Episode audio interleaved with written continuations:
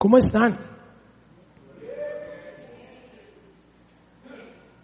Muy bien, yo estoy muy bien, gracias a Dios. Gusto en verles de nuevo y am, quisiera retomar un poco lo que decía Ronald. ¿Cuántos, cuántos han sentido que, que sus fuerzas ya no dan más? ¿Cuántos han sentido que llegan a un laberinto sin salida y que no hay más opción? ¿Cuántos?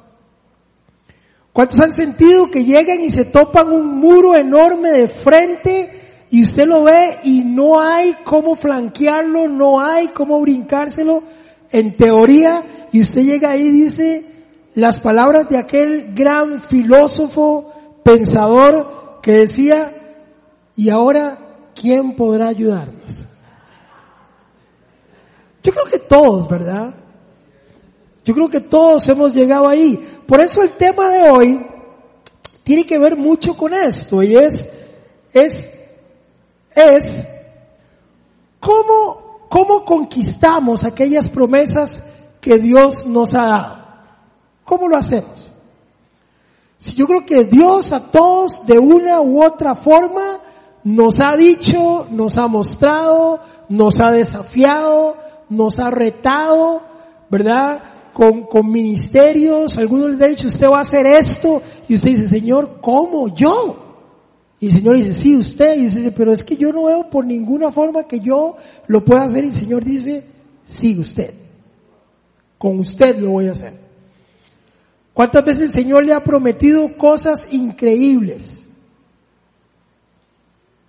Yo recuerdo no hace mucho, tomándome un café con Ronald, y ambos veníamos saliendo de unas etapas in- in- interesantes en nuestra vida, y recuerdo que ese café iba en función de, ¿y ahora qué hacemos? ¿Verdad? Veníamos saliendo ambos de un proceso y, y- la pregunta era, ¿y ahora qué hacemos? Y yo recuerdo que Ronald me veía con, la, con el café y me dice, brother, yo voy a abrir una viña. Y yo me quedaba viendo y yo le decía, cosita más linda. Cosita más linda. Él es un chavalazo y todo, pero va a costar, decía yo.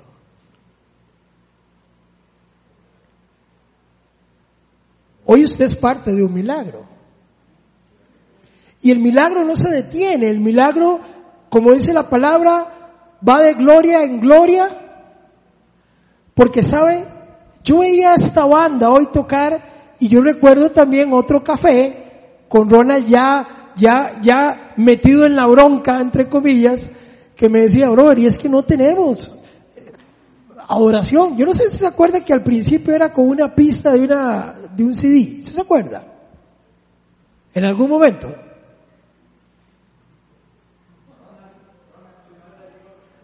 Después Ronald con la guitarra, después invitados con la guitarra, después solicitudes de invitación con guitarra y no venían.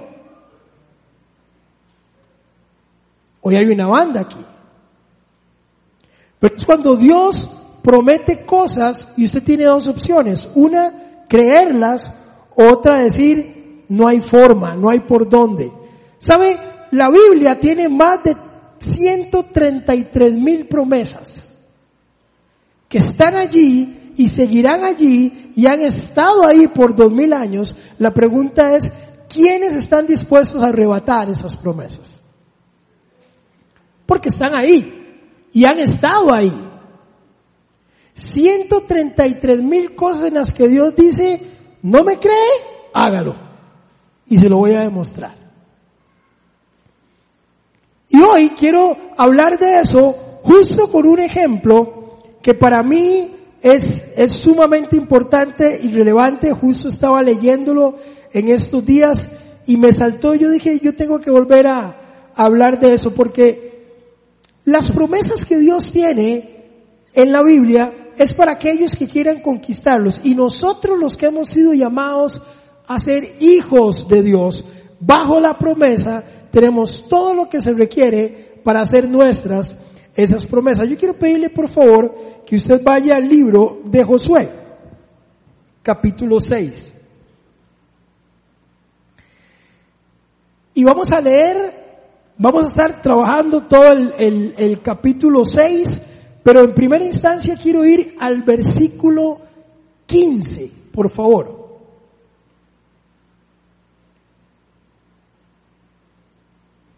Dice así, el séptimo día, a la salida del sol, se levantaron y marcharon alrededor de la ciudad tal como lo habían hecho los días anteriores. Solo que en este día repitieron la marcha siete veces. A la séptima vuelta, los sacerdotes tocaron las trompetas y Josué le ordenó al ejército, empiecen a gritar, el Señor les ha entregado la ciudad.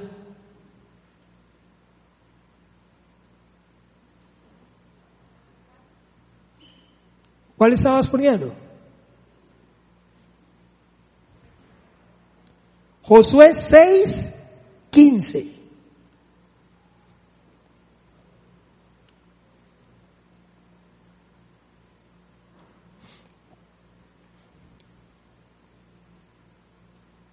Ahí está. El séptimo día, a la salida del sol, se levantaron y marcharon alrededor de la ciudad, tal como lo habían hecho en los días anteriores. Solo que en este día repitieron la marcha siete veces. Dale el versículo 16 si está por ahí. Si no lo leo yo de aquí.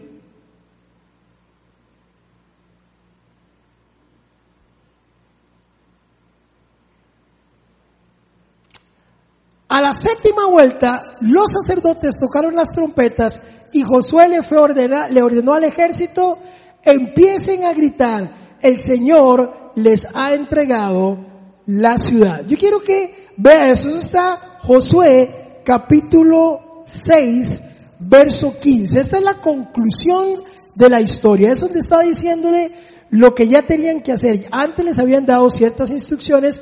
Esta es la etapa final del cumplimiento de esa promesa. Yo creo que para nosotros lograr esto necesitamos tener seis principios y aquellos que les gusta tomar nota, yo le pido que usted pueda tomar nota de esto, para que el Señor nos entregue la ciudad, para que el Señor nos entregue esa promesa, por más complicado que se vea el panorama, por más difícil que se vea esa muralla, infranqueable, una muralla impenetrable, había estado allí por años, era el temor de toda la nación, la gente decía, ese muro es impugnable. ¿Cuál es su muro? ¿Cuál es su muro? Tendrá que ver con familia, tendrá que ver con matrimonio, tendrá que ver con trabajo. ¿Cuál es su muro? ¿Tendrá que ver con hijos? Yo creo que este año todos hemos, bueno, yo tengo tres años de estar enfrentando muros enormes en muchas áreas de mi vida. En la salud, en la economía, en el trabajo. Recordaba hace poco mi hijo cumpliendo años y recuerdo que yo lo veía chiquito, recuerdo y me, remonto a casi 19 años atrás, donde yo lo veía tan lindo, y yo lo alzaba y me lo ponía aquí, me cabía en el brazo, y yo lo veía y decía, ven qué lindo, está como para comérselo. Cumplió 18 años y a veces dijo, ¿por qué no me lo comí? Y a veces nuestros hijos se convierten en un muro nuestro matrimonio, las finanzas, la salud, se convierten en un muro. Y yo creo que hay seis puntos importantes que la historia nos ha enseñado de cómo nosotros podemos flanquear esos muros. Y yo creo que el primer punto, el primer principio, la primera cosa que yo quiero que evaluemos y que vamos a estar trabajando aquí en el libro de Josué es para lograr conquistar las promesas de Dios, para lograr pasar, traspasar esos muros, aquello que, que se ve imposible. La primera clave es orar sin desmayar. ¿Sabe? Nadie es experto en oración. Ninguno de nosotros es experto en oración. Es algo en lo que algunos son mejores que otros, pero no tenemos expertos. Ninguno de nosotros es experto en oración. Todos tenemos espacio para seguir mejorando y creciendo en aspectos de oración, ¿cierto? Todos. Recuerdo eh, a sus propios discípulos, ¿verdad? Juan, Jacobo y Pedro, tampoco pasaron el examen. El Señor les dije, mire, estoy, estoy, estoy en las últimas, necesito el apoyo en oración. Los dejó orando. ¿Qué pasó cuando el Señor regresó? ¿Cómo estaban? Dormidos.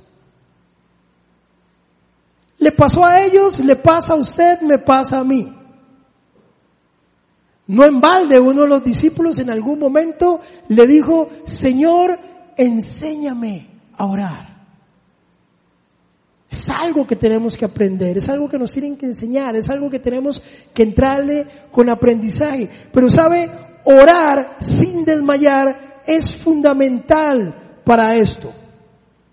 Es, es esencial, porque hay un versículo que está en Santiago 5.16, en la parte B, que dice que la oración eficaz del justo puede mucho. ¿Ha oído usted ese versículo? La oración eficaz del justo puede mucho. Cuando yo oigo algo como esto, hay, una pregunta que yo me tengo que hacer. Cuando él dice la oración eficaz del justo puede mucho. Versión Reina Valera.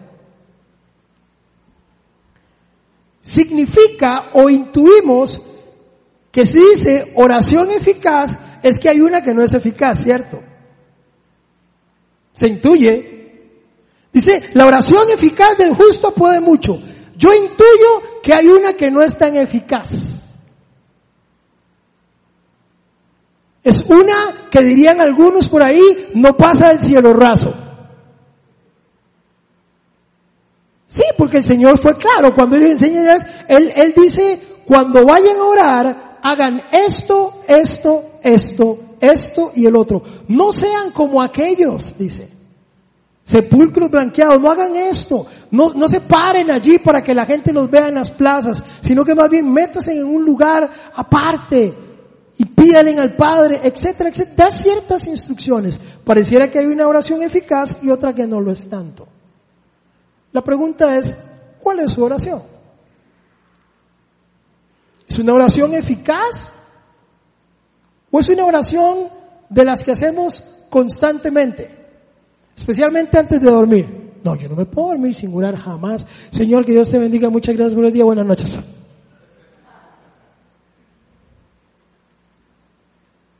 O como decían en el centro de restauración donde yo, estuve, esperábamos tanto por comer que decían, vamos a orar por los alimentos. Entonces había un chavalo ahí que ponía a orar y era un, era, era un artista este chavalo. Y entonces el chavalo decía, Señor, bendícelos bajando, pa, y empezaba a comer. Y todo el mundo empezaba a comer, porque era un amén, porque todo el mundo estaba muriendo de hambre. ¿Cuál es la oración eficaz?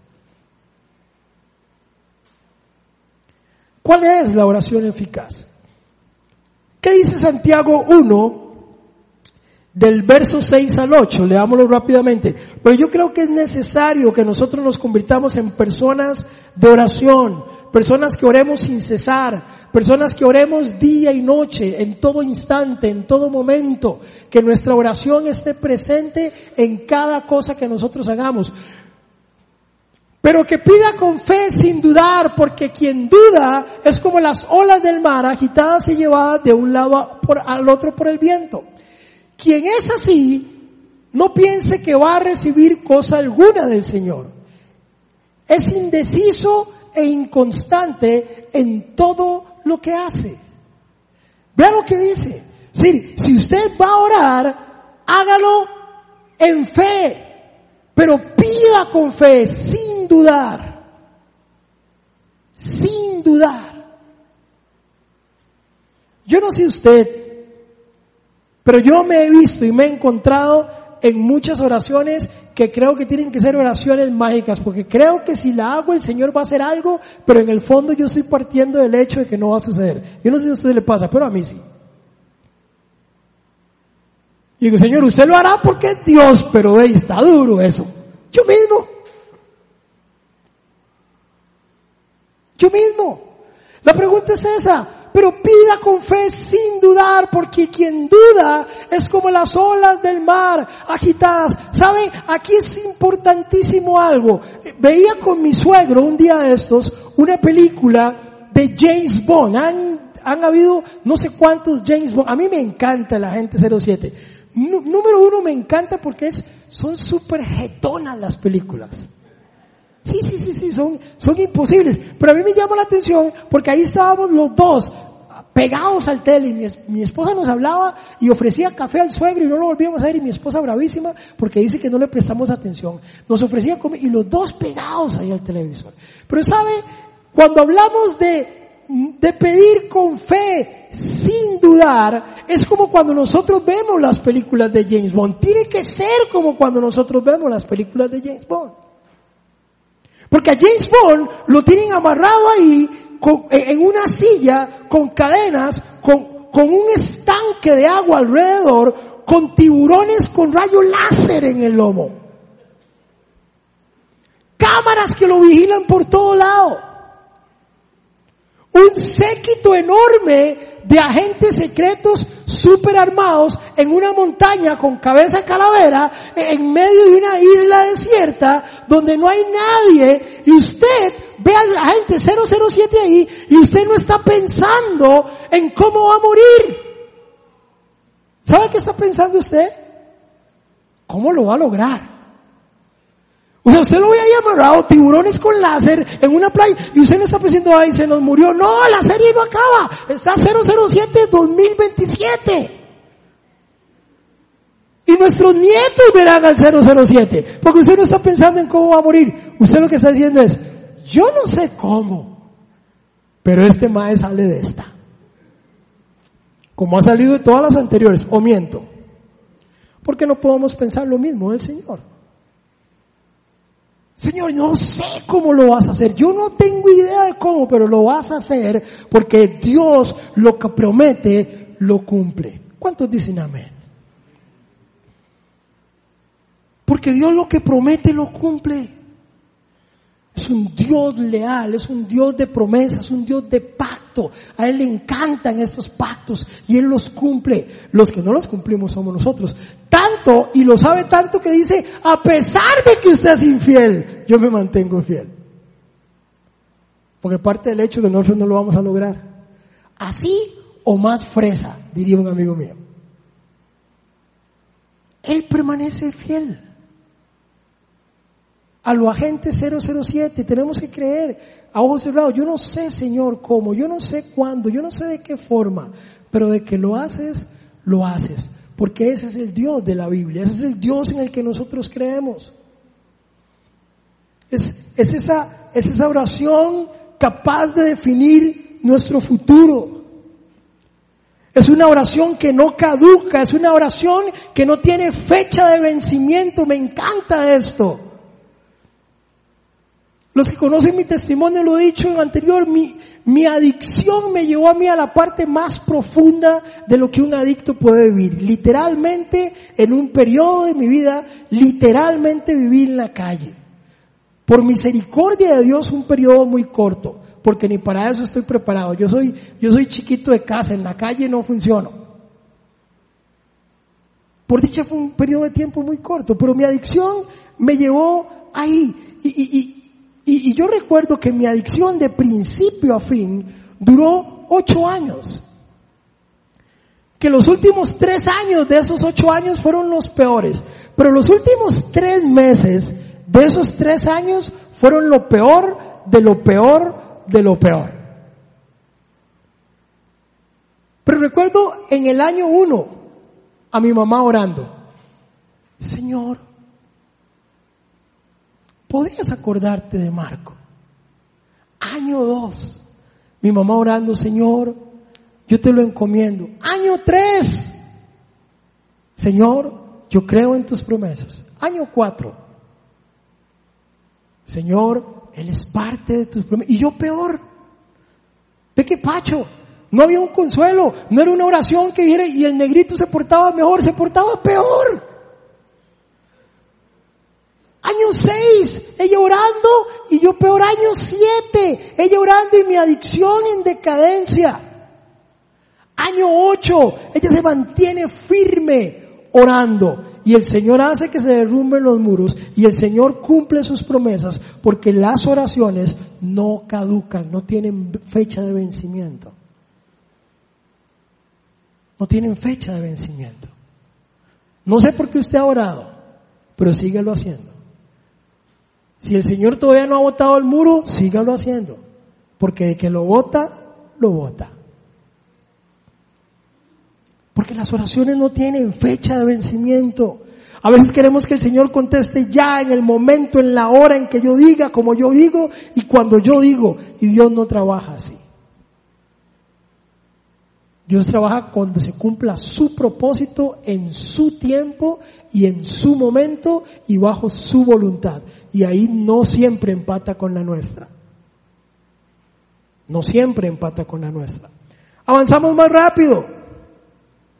Principio número dos, punto número dos. El primero, oración. El segundo, necesitamos escuchar atentamente. Josué, capítulo 6, versos del 2 al 5. Necesitamos escuchar. ¿Sabe? Yo no sé si usted ha tenido esas conversaciones con, con personas que no paran de hablar. ¿Usted ha tenido esas conversaciones? Todos tenemos un amigo de esos que cuando agarra el tema, dirían ahí donde yo me crié en el barrio, cuando agarra el churuco no lo suelta. ¿Cuántos jugaron mecate cuando eran niños? ¿Se acuerdan de jugar mecate? Uno se ponía a un lado, otro al lado, y, le daban el mecate, y, había una dinámica para entrar al mecate. Era esperar el que el mecate estuviera en la parte de arriba para poder entrar y brincar, ¿cierto? A mí me costó entender por años esa relación. Yo siempre así, y me llevaba mecatazos en el ojo, en la cara, en todo lado. Hasta que por un momento entendí que había que entrar cuando el mecate estaba arriba. Eso me pasaba con algunos amigos. Empezaban a hablar y yo tenía que esperar. Arriba significaba cuando tomaba aire para respirar. Entonces ay, déjame suave. Había que esperar que respirara para decirle, teme el tema, porque ya lo agarró y no lo soltó. Y nos reímos, pero a veces somos así con Dios. Usted se ha oído orando. Ay Señor, y recuerde, y es quincena, ay Señor, y vea, acuérdese, ay Señor, y... y déjeme decirle algo. Para orar, para una oración eficaz, puesto que hay una que pareciera que no lo es, para una oración eficaz es necesario, y aunque suene contradictorio, es necesario callarnos y escuchar. Escuchar. Vea lo que dice Josué. Josué capítulo 6, versos del 2 al 5.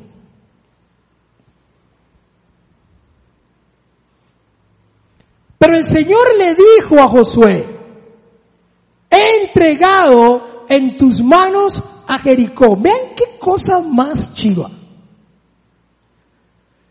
Empezamos leyendo el capítulo 15. ¿Qué decía? Y después de todo lo que pasó, el Señor entregó. Vea lo que dice desde el verso 1. No había pasado y el Señor ya le está diciendo. Escuche esto he entregado en tus manos a Jericó y su rey con sus guerreros. Tú y tus soldados marcharán una vez alrededor de la ciudad, así lo harán durante siete días. Siete sacerdotes llevarán trompetas hechas de cuerno de carneros. Vean qué interesante lo que está pasando aquí. Y marcharon frente al arca. El séptimo día ustedes marcharán siete veces alrededor de la ciudad, mientras los sacerdotes tocan las trompetas. Cuando todos escuchen el toque de guerra, el pueblo deberá gritar a voz de cuello, entonces los muros de la ciudad se derrumbarán. Lo acabamos de leer en el versículo 15, pero el Señor ya se lo dijo a él. ¿Por qué? ¿Sabe por qué pasó en el versículo 15? Porque Josué en el versículo 2 tuvo la capacidad de escuchar lo que Dios le había prometido. Él dijo, eso es suyo. ¿Sabe qué pasó en el 15? El cumplimiento de lo que ya el Señor le había dicho. Pero necesitamos escuchar. No pocas veces el Señor dijo, el que tiene oídos para oír, ¿qué? Que oiga. No pocas veces. Mateo 11, si no me equivoco, lo dice. También lo dice Mateo 13, por ahí también, si no me equivoco. Dice, el que tiene oídos para oír, oiga. Pero me encanta como lo dice en Apocalipsis. Hay una cita de Apocalipsis también.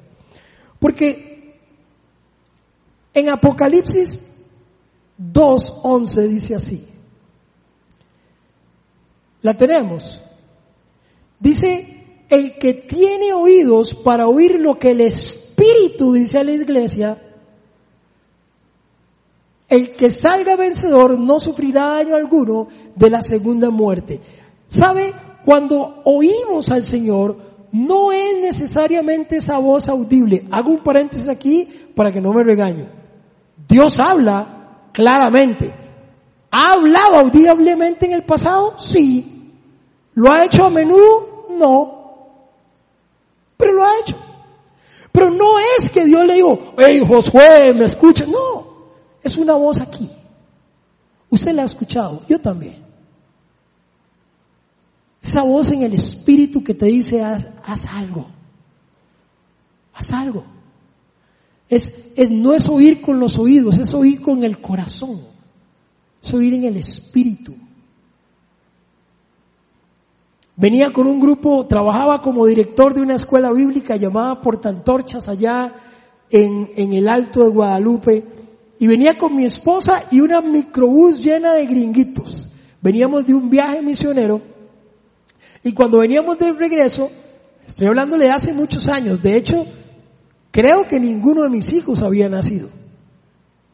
Y venimos manejando con los gringuitos cantando en inglés ahí atrás y mi esposa y yo y de un pronto a otro yo empiezo a sentir aquí en mi corazón que el Señor me dice para el carro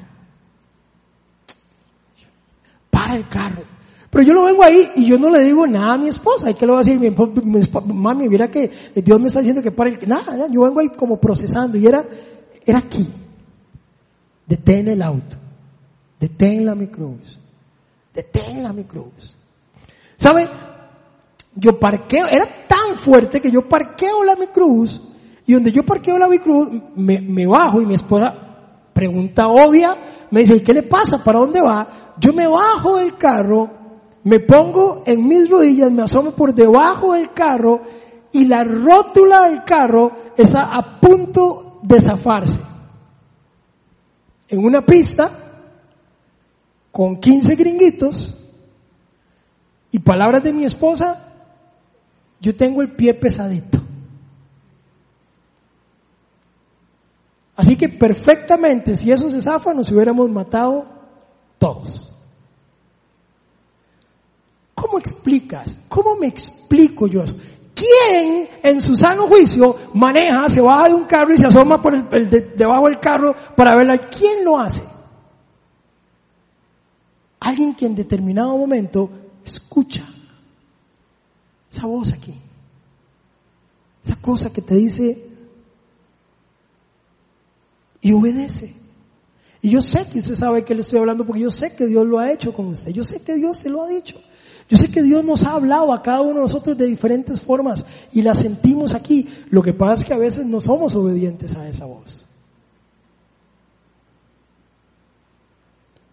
No siempre es una voz audible, casi siempre es una voz aquí, en el corazón. Porque déjeme decirle algo, ante un asedio a una ciudad, ¿sabe qué era lo que respondía, lo que correspondía como, como ejército correspondía un ariete, correspondía agarrar un ariete entre varios y correr contra la puerta y empezar a golpear la puerta con ese ariete que es como un tronco, que es lo que usa la policía cuando entra a una casa. Es, es golpear la puerta entrar. Eso es un ariete utilizado por los ejércitos. Lo que toca el paso militar que sigue al llegar a una ciudad es agarrar un ariete y volarse las puertas de la ciudad. Eso es lo que toca. Eso está en el protocolo. ¿Sabe por qué José no lo hizo? Porque el que escucha a Dios entiende que no es ariete, entiende que son vueltas. Y uno dice, pero qué raro, son vueltas. Ah, pero eso es que eso es rarísimo, son vueltas. Eso no tiene sentido, son vueltas. ¿Por qué no ariete y sí vueltas? Porque alguien decidió escuchar. Escuchar aquí lo que Dios tenía que decir. Porque cuando escuchamos, no hay ariete. Lo que hay son vueltas.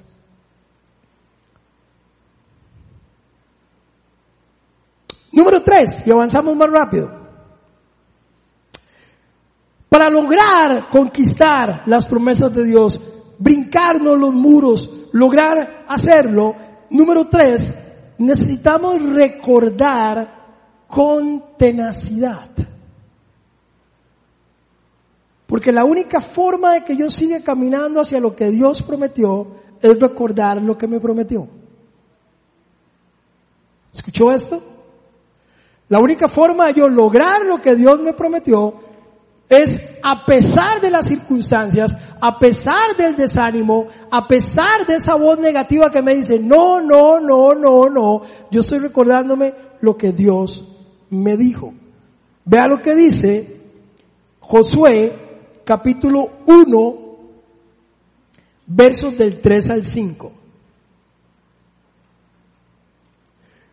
Tal como lo prometía Moisés, yo les entregaré a ustedes todo lugar que toquen sus pies. Su territorio se extenderá desde el desierto hasta el Líbano y desde el gran río Éufrates, territorio de los hititas, hasta el mar Mediterráneo que se encuentra en el oeste.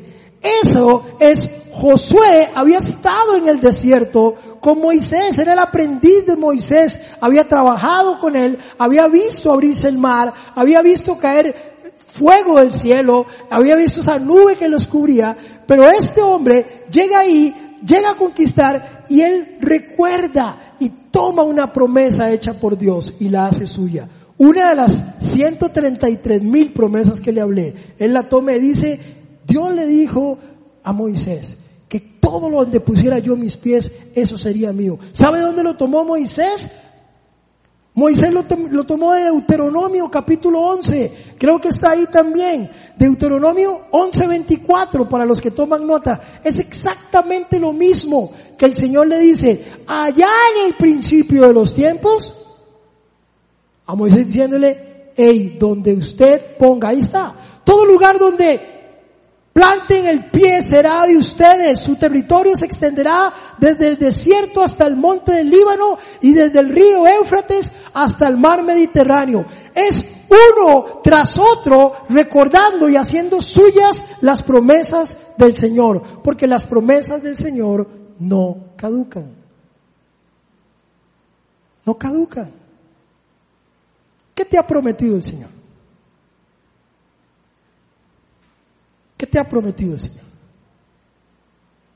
Señor, yo sé que nos ha prometido cosas increíbles y que las circunstancias, que la vida, que la situación, que las emociones no nos han permitido y creo que tenemos que recordar y volver y recordar y hacer nuestras aquellas palabras que el Señor nos dijo. Debemos recordar con tenacidad todo lo que Dios ha prometido. Especialmente en momentos de crisis. Salmo 37, 25. No he visto justo desamparado, ni su descendencia que mendigue pan. Filipenses 4:19. Así que mi Dios proveerá de todo lo que necesite conforme a las gloriosas riquezas que tiene en Cristo Jesús. Esas promesas yo tengo que tomarlas y hacerlas mías en los momentos donde no veo nada por ningún lado. Son promesas de Dios, están ahí y están allí para aquel que las haga suyas.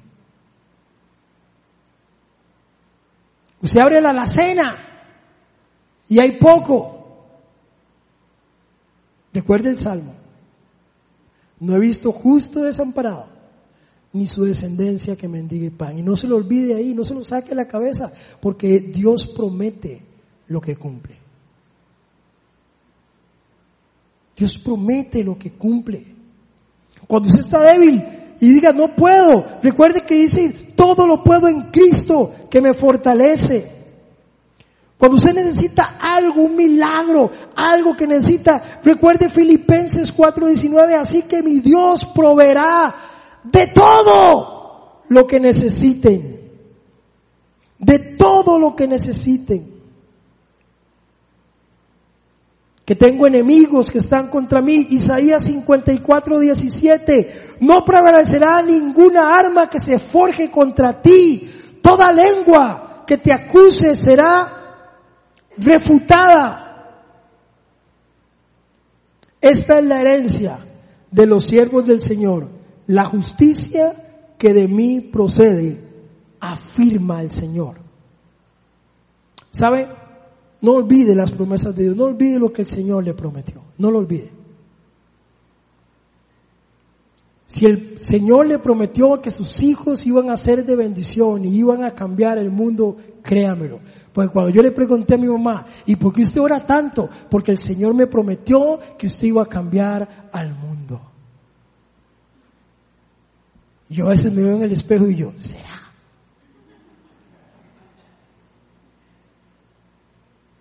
Yo no sé de qué mundo hablan. Por lo menos sé que le estoy cambiando el mundo a mis tres hijos. Por lo menos sé que estoy cambiando el entorno de mi familia. Por lo menos sé que le estoy cambiando el mundo a mis amigos que me vieron lo que eran y hoy se impresionan de lo que soy. Por lo menos les cambio al mundo a gente que cuando me oye mi testimonio me dice, pero ¿en serio usted era así? Pues sí.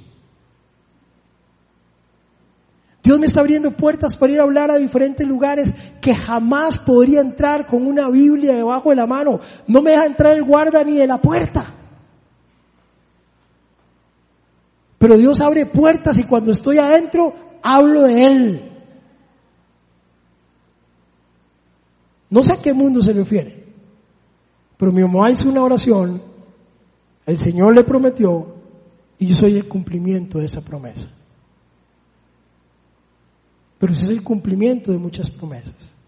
Y el Señor le ha prometido cosas a usted que usted ha olvidado. Aquí hay gente que ha querido enterrar llamados y el Señor hoy le dice, mm, mm, porque lo que yo prometo, y cuando usted lo promete, aunque usted lo olvide, yo no. El Señor hoy quiere decirle a mucha gente, recuerda aquello que yo te dije, sí, pero ya estoy muy vieja para eso. Nunca es tarde. Nunca es tarde. No se olvide, tenemos que recordar con tenacidad. Punto cuatro, y avanzo más rápido.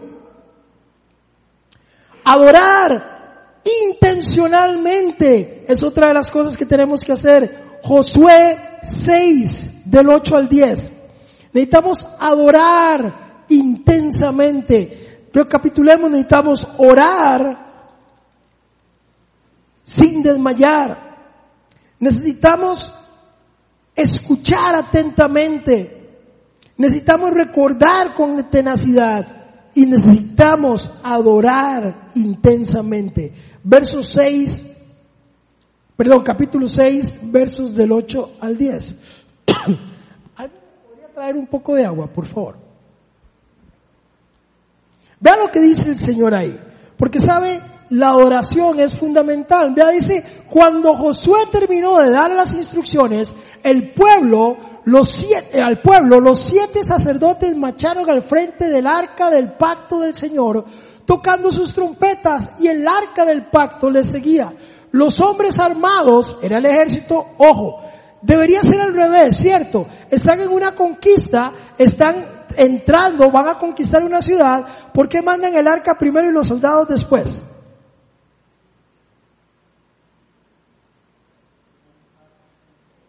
¿Perdón?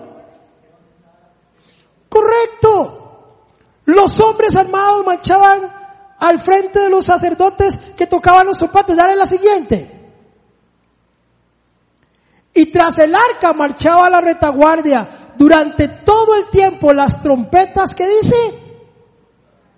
¿Qué dice? No cesaron de sonar. Al resto del pueblo, en cambio, Josué le ordenó marchar en silencio sin decir palabra alguna ni gritar hasta el día en que les diera la orden de gritadas a voz en cuello. Los soldados, miren, ustedes quédense calladitos en este momento, no tiene nada que ver con ustedes. Me encanta porque en los ejércitos de Israel, cuando sonaban las trompetas de guerra, significaban guerra. ¿Y sabe quién las tocaban? Soldados. ¿Sabe qué dice el texto? Que estas trompetas, ¿quién las tocaban? Significaba adoración. Iban adorando. Iban dando vueltas adorando al Señor. Eso no era con armas, era con oración, era con adoración. ¿Sabe? Y, y, esta conversación la he tenido con muchas personas que, que me dicen, es que, Morris, viera, yo tengo que ser honesto con usted. A mí, eso de la música no me gusta mucho, entonces yo trato de calcular para llegar después de la música y, si pasó la ofrenda mejor, ¿verdad? Y, me siento y escucho la palabra, porque la palabra de Dios es lo que Dios tiene para nosotros. Sí, la palabra de Dios es viva y eficaz, es más cortante que espada de dos filos y penetra lo más profundo hasta los tuétanos. Eso es cierto. Pero déjeme decirle algo, hay cosas que solo pasan en la oración que no pasan en ningún otro lado. ¿Me escuchó? Hay cosas que se mueven en medio de la oración, que no pasan en medio de la predicación. Ambas son importantes. Dios se mueve de maneras extraordinarias en ambas, pero Dios destinó la parte de oración para, para trabajar en nosotros cosas increíbles, cosas maravillosas. La oración es un tiempo de oración. Las canciones no las cantamos, las canciones las oramos. No es cantar por cantar, es adorar. Es eso. ¿Sabe? Lo apunté aquí. La tragedia de un ateo, lo leí en, en, un artículo, me llamó la atención y, y extraje este, este pedazo. Dice así. La tragedia de un ateo es, habiendo recibido tanto, no tener a quien darle gracias y a quien exaltar. Me encantó. La tragedia de un ateo, aunque él no le atribuya todo lo que tiene al Señor, todos sabemos que todo proviene de Él. Y la tragedia de un ateo es, habiendo recibido tanto, no tener a quien darle gracias. La adoración es un espacio donde damos gracias por las bendiciones recibidas. Gracias por aquellas que están en pausa. Gracias por aquellas que no hemos visto, pero que ha prometido que vendrán. Gracias por su amor, por su misericordia, por su favor, donde no cantamos, sino que adoramos y oramos en el Señor. Y es fundamental. De hecho, fue fundamental para botar unos muros infranqueables, una muralla que era imposible de destruir, era imposible. ¿Sabe qué se dice de los muros de Jericó? Que los muros de Jericó, la ciudad de Jericó, se dice que eran más o menos cinco hectáreas. Si la vuelta que ellos tenían que hacer era más o menos de cinco hectáreas. Y los muros de Jericó eran tan gruesos que se dice, y la Biblia lo dice, que se podían construir casas sobre los muros. No sé, Ronald es el ingeniero acá. Una casa de bien social, ¿cuánto mide una, cuántos metros cuadrados tiene una casa de bien social? La más pequeña. 55 metros cuadrados. Significa que esos muros era un muro de verdad. No era una tapia. ¿Cierto? Para poder construir una casa sobre ellos. Era un el orgullo de ahí. Los enemigos temían a ese muro.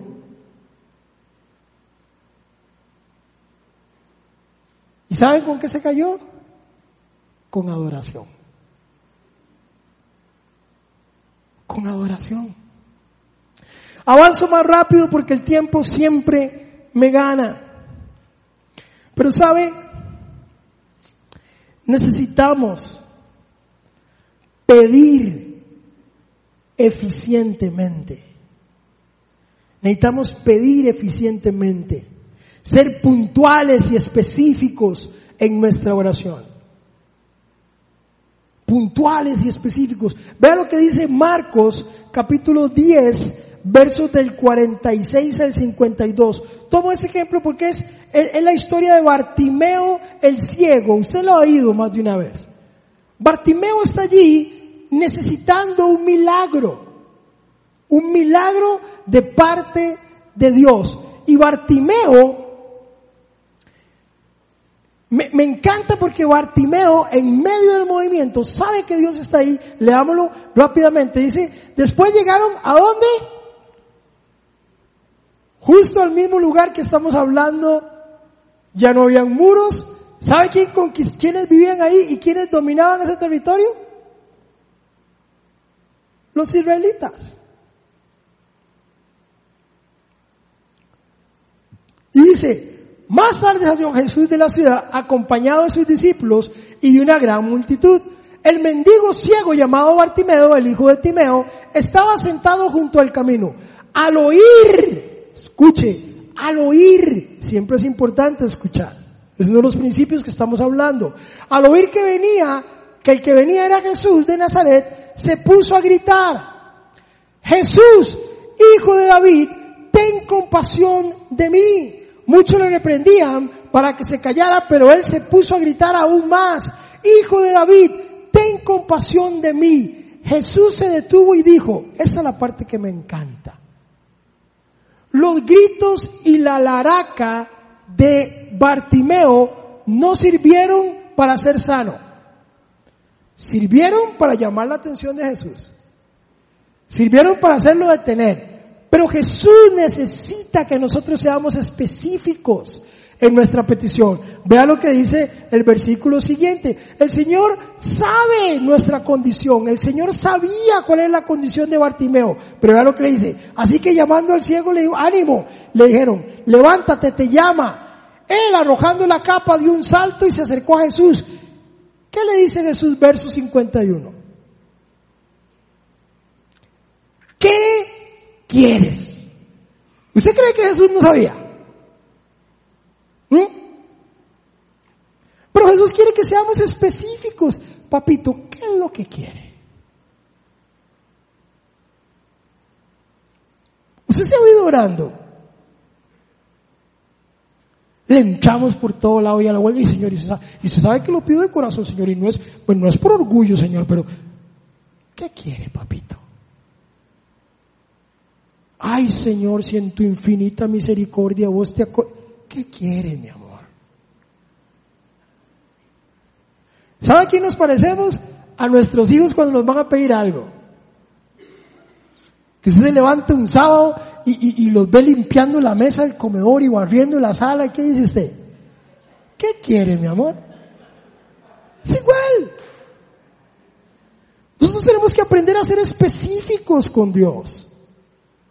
El Señor sabía cuál era la necesidad de Bartimeo. Los gritos y la laraca no me hacen que yo haga el milagro. Captan mi atención. Pero el Señor siempre va a decir, ¿qué quiere? ¿Qué es? ¿Qué? Sea específico. ¿Cuál es? No, no, es que yo soy una fuente de bendición y una fuente de milagros. Dígame qué es lo que quiere. ¿Qué es específicamente lo que quiere? Y entonces el Señor le dice, ¿qué quieres?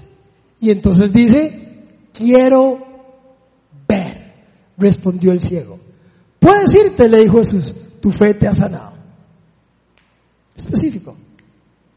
¿Qué quieres? Yo sé, yo sé, pero quiero oírlo. ¿Qué quieres? Quiero oírlo. Quiero que me lo digas. Yo lo sé, yo lo sé todo, pero quiero que me lo digas. ¿Qué es lo que quieres específicamente? Tenemos que ser específicos en nuestra oración. El Padre nuestro fue igual cuando dijeron, Señor, enséñanos a orar. Él es específico. Él le dice, primero, Padre nuestro. O sea, tenemos un Padre. Segundo, pida. O sea, con específico. Nuestro pan de cada día. Nuestras ofensas, Señor, perdónalos. Ayúdanos, etcétera. Es específico. Cuídanos de la tentación. Provéenos la alimentación. danos techo, etcétera. Son oraciones específicas. ¿Sabe? Recuerdo cuando Santiago, mi hijo segundo, nació. El, el, en el papel de nacimiento, la hoja, el acta de nacimiento, dice que él tuvo, no sé cómo se llama médicamente, pero él nació y no respiró por un, por un periodo de tiempo corto. Ahí, entonces le hicieron maniobras y todo, y él lo pusieron y lo tenían en la mesa, y, y, y, y los doctores le hacían cosas y llamaban y todo, y él no respiraba no sé, no me acuerdo si era sufrimiento fetal, algo así dice el chunche, no sé. Pero recuerdo que mi esposa estaba ahí y, y, y entre los doctores hablaban y ella preguntaba, ¿qué pasa? ¿Qué pasa? ¿Qué pasa? Y nadie le decía nada. Y entonces lo ve donde lo llevan a la mesa y está el moradito, moradito, y lo ponen ahí y mi esposa pega un grito fuerte y dice, Santiago, usted respira en el nombre de Jesús. ¡Pah! Empezó a llorar. Y podría sonar a broma, pero cuando yo veo esto, ella fue específica. Ella hubiera podido, ay Señor, tú sabes, ay Señor, mi hijo, ay Señor, ayúdame. No, no, no. Respira en el nombre de Jesús. ¡Pum! Empezó a llorar. Y el papá empezó a agarrar color, pues yo estaba en una esquina blanco, blanco, blanco, no sabía ni qué hacer. Específicos. Nosotros necesitamos empezar a ser específicos en nuestra oración. ¿Qué es lo que quiere, Señor? Yo necesito un trabajo. Señor, yo necesito salud en esta área específica. Cuando oran aquí, ¿por qué entrevistan a la gente? Para específicamente saber cuál es el punto y llegarle al punto y ¡pa! Y que la oración sea efectiva. ¿No es así? Necesitamos ser específicos. Y por último, pero no menos importante, actuar sabiamente. Porque hay dos preguntas que nosotros siempre nos demos. Es, ¿por qué Dios no actúa de la forma en que yo creo que debe actuar? Y la otra pregunta es, ¿por qué yo no actúo de la forma en que Dios quiere que yo lo haga? Y nosotros tenemos que ser sabios a la hora de actuar. No imprudentes, con la sabiduría de Dios. Si Dios nos prometió algo, tenemos que ser sabios y esperar en fe. Mi mamá me decía todos los días, es que usted está en la prueba, ay sí, mi mamá, sí, sí, es que usted está en la prueba, ay sí, mi mamá, está bien, ok. Ella llegó un momento en que no me lo dijo más, no porque no lo creyera, sino que tenía que ser sabia, porque de alguna forma ella sabía que cada vez que me lo decía lo que hacía era alejarme. Por Dios, no, por mi propia rebeldía pero empezó a ser sabia y amarme a pesar de. Yo les conté la historia de Doña Grace, ¿verdad? Siempre había una Doña Grace en el barrio. Esa señora que salía con mi mamá, cada vez que mi mamá sabía que yo andaba ahí en el barrio, en estos meses que vivía en la calle, cada vez que ella se daba cuenta que yo andaba en el barrio, mi mamá salía de mi casa para ir a buscarme porque no sabía dónde andaba, no dormía en mi casa. Entonces ella se enteraba que yo andaba por ahí y ella salía. Ese día viene saliendo con esa señora doña Grace, que Dios la bendiga, por cierto, donde quiera que esté. Yo creo que sé dónde está, pero bueno, no, no voy a juzgar. Donde quiera que ella esté. Ella sale y, yo voy caminando por la esquina, obviamente demacrado, usaba doble pantalón, olía mal, eh, no comía, etcétera, etcétera, etcétera. Entonces yo voy llegando, digamos, a la esquina de la Alameda donde yo, donde yo vivía, donde yo voy caminando, iba por allá, yo hago así y veo donde viene mi mamá cerquita. Ella no me ve, ella no me alcanza a ver, viene conversando con doña Grace, apenas me da tiempo de regresarme y lo que hay es un camión la parte de, un cajón de, de un tráiler parqueado ahí, entonces yo lo que hago es meterme debajo de las llantas, de la piña llantas del tráiler y quedarme ahí, mire, como una película. Ellas no fueron que pasaron hablando ahí como una película. Llegan a la esquina y se quedan conversando, adivine a dónde. En la piña y alto. No pueden parar en la pulpa, ahí. Y ahí estoy yo todo, como un contorsionista, parí un gurú ahí raro, incomodísimo, pero Dios me permitió escuchar eso. Yo estoy ahí y doña Grace viene con, con la alaraca. Que Dios la bendiga a ella, de verdad Que Dios la bendiga. Ella viene diciéndole, doña Norma, si su hijo no quiere cambiar, ese muchacho ya no quiere cambiar, ese muchacho está perdido. Ella le venía diciendo y venía diciendo. Y yo ahí con unas ganas de decirle de todo, ¿verdad? Pero si le decía algo me caía con mi mamá, entonces yo ahí calladito, ¿verdad? Y ella le decía, su hijo ya no va a cambiar, ese, ese muchacho ya no tiene solución. Ese muchacho ya tomó una decisión, ese muchacho quiere vivir como él, y usted sufriendo, y él sabe que usted está sufriendo, y a él le importa un poco, y ahí ya verían esa cosa, doña Grace, que Dios la bendiga y la tenga en su santa gloria. Y mi mamá le dijo esto, mi mamá le dijo, Grace, es que vos no has entendido algo. Es que yo no amo a mi hijo porque sea bueno o porque sea malo. Yo amo a mi hijo porque es mi hijo. Gloria a Dios que, oí esa conversación. Gracias a Dios que Dios me permitió escuchar de boca, lo sabía, pero gracias a Dios que Dios me dio la posibilidad de escucharlo porque es exactamente lo mismo que Dios piensa de nosotros. Le he prometido y no hace caso, sí. No escucha a veces. Cero prudente. No recuerda las promesas que le he hecho, pero sigue siendo mi hijo. Y gracias a Dios por esa gran misericordia que Él tiene sobre nosotros. Termino diciendo, ¿sabe? Mateo 7, del 7 al 11, dice esto. Pidan y se les dará. Busquen y encontrarán. Llamen y se les abrirá. Porque todo el que pide recibe, el que busca encuentra y el que llama se le abre. ¿Quién de ustedes si un hijo le pide pan, le dará una piedra? ¿O si le pide un pescado, le da una serpiente? Pues si ustedes aún siendo malos saben dar cosas buenas a sus hijos, cuánto más su Padre que está en el cielo dará cosas buenas a los que se lo pidan. Si usted no puede decir gloria a Dios a algo como esto, entonces necesitamos pellizcarnos. Porque esa es una promesa de Dios para usted y para mí. ¿Sabe? No te dejes impresionar por ningún muro por más grande que sea. No dejes que ningún muro te impresione en el plano de la salud, en el plano de los emprendimientos, en el plano de los matrimonios, en el plano de la lucha con los hijos, en el plano de la economía. Hoy vamos a orar por el país. No dejemos que ningún muro nos impresione. ¿Cuál es tu muro? ¿Cuál es? Yo sé cuáles son los míos y no es uno. Son varios. ¿Cuáles son los tuyos? Así que sin importar el muro, ora, escucha, recuerda, adora, sea específico, pero sobre todo sea sabio. Y recuerda que aún siendo nosotros malos, Él es fiel y justo para darnos lo que nosotros necesitamos. Póngase en pie y vamos a adorar.